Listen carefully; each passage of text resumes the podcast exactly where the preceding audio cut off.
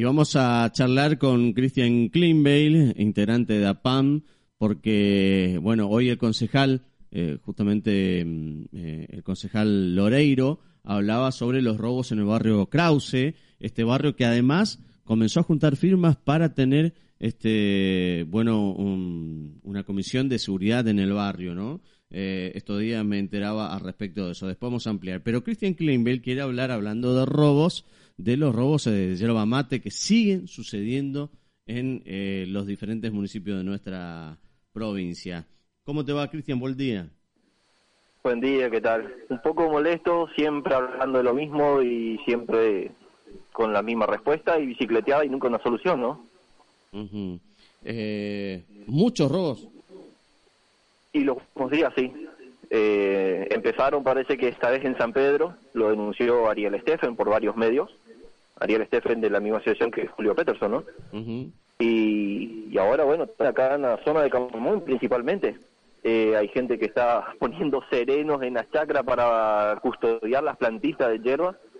Eh, y así todo, hasta tienen miedo porque no puede estar un sereno con un arma y los tipos que vienen a robar largan unos tiros al aire y que vas a hacer si lo único que tenés es un machete y que te sirve a cierta distancia para defenderte. Después de enfrentar con alguien que tenga un arma de fuego estás en una desventaja muy grande. Entonces eh, son hay zonas liberadas prácticamente claro eh, sí estos días notábamos que aprovechaban por ejemplo el día de lluvias que fueron a robar se le quedó la camioneta este, que ahí en Guaní por eso descubrieron que estaban robando hierba. Sí, eh, están entrando a robar yerbales que ya fueron cosechados, donde algunos dejan solo unas banderitas y unos, unos brotitos nomás, y hasta eso lo están sacando, que no significa muchos kilos, pero cuando es yerbal ajeno no haces ninguna inversión, eh, que caer lo que te sigue comprando y, es un negocio muy grande para el FANA, ¿no? Pero el daño que le hacen al productor, incluso estuvieron realizando robos en, en una luna no apta para la cosecha y, y, hasta esto te deja al borde de la, de la muerte a, la, tu planta, ¿no?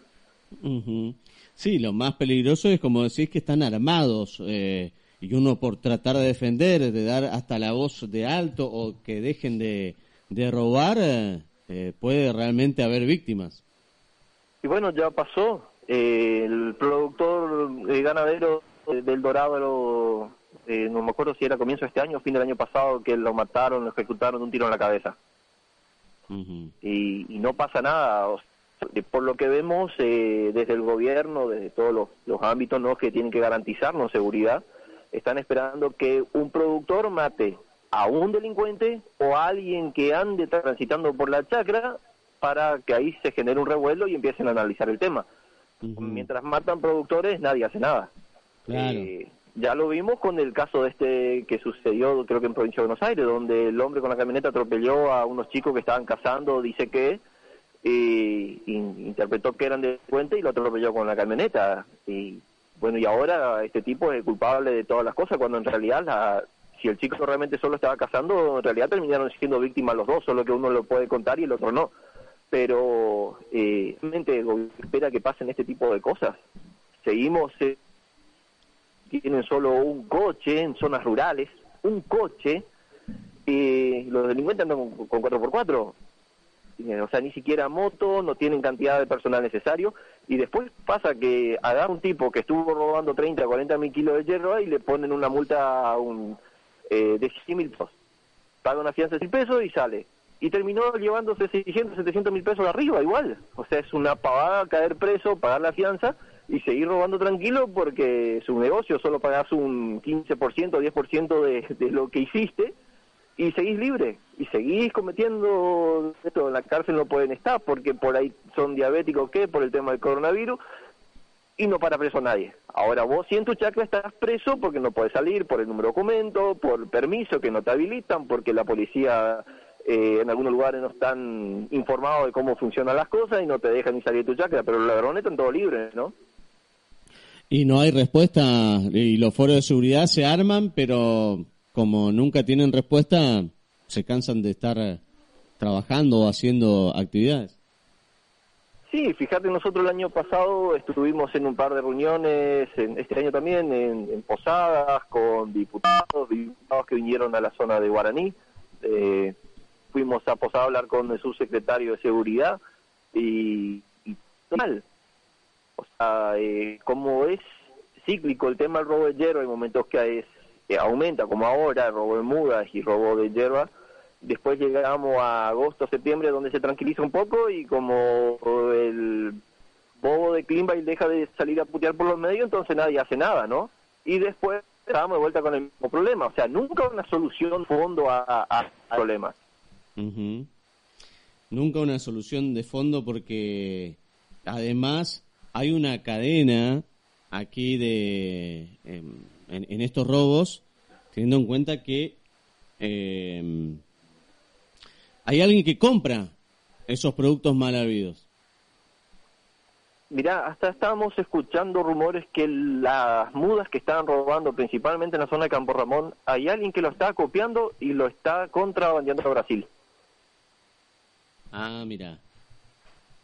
Eh, eso fue lo que en, esto, en estos días, que pero nadie puede asegurar nada, pero son los rumores que, que se está escuchando, como que hay productores que se están cuidando de no comprar mudas de dudosa procedencia, entonces encontraron el negocio de, venderlo a Brasil, eh, pasos ilegales, ¿no? Como, como se sabe, como hay tantas cosas que están pasando en las fronteras, y bueno, parece que están pasando las mudas que también están robando en la zona, ¿no?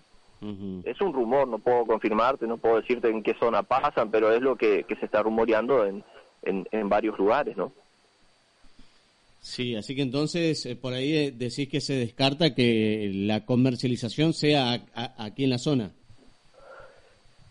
Eh, algo seguro que sí, pero como te digo, se ve que puede puede ser cierto que Brasil le está invirtiendo mucho en la actividad yerbatera, eh, están y, bueno, la gente cuando ven un buen negocio en Brasil, un gobierno que les acompaña en, la, en inversiones necesarias, eh, los tipos no dudan en invertir. Aparte tienen un sistema de seguridad diferente, allá el delincuente para preso no, no, no se lo está justificando de todo como acá. Entonces, bueno, está, está es, es fácil invertir, ¿no? Pero acá hay productores muchos conocidos que compraron las mudas, cobraron de la suyerita que hicieron, compraron las mudas y ahora la tienen ahí, no saben qué hacer, si plantar o no, porque está el riesgo de, de plantar y que te estén robando y la verdad es, un, golpe eh, muy muy fuerte que le estén robando las plantitas, que es un sacrificio terrible, la compras o la hiciste y, viene un tipo y te la lleva, ¿sabe qué? Es una inversión muy grande que, que la estás perdiendo, ¿no? Cristian, y eh, enero era o finales del año pasado era que habían comenzado los robos de yerba mate, ¿no?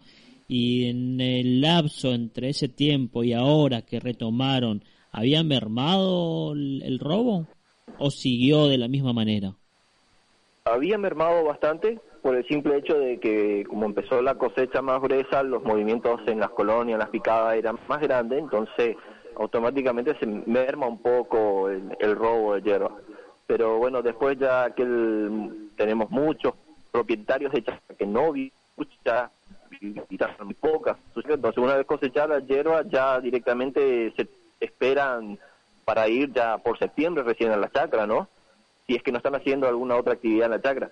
Y entonces es una chacra totalmente liberada y ahí, bueno, son donde los empiezan a aprovechar de vuelta y a cosechar lo poquito que el, que el productor, el propietario dejó en, la planta, ¿no? Una situación difícil. Eh, ¿Ya hablaron eh, en APAM para ver de qué manera pueden encarar algún tipo de pedido, de solicitud nuevamente?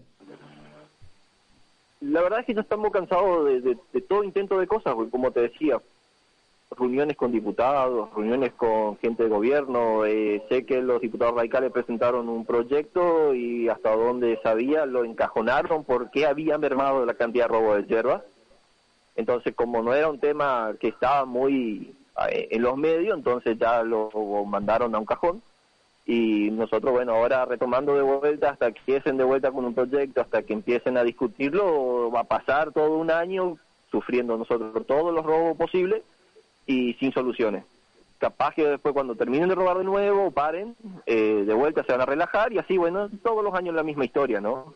es algo viejísimo como la actividad yerbatera misma, ¿no?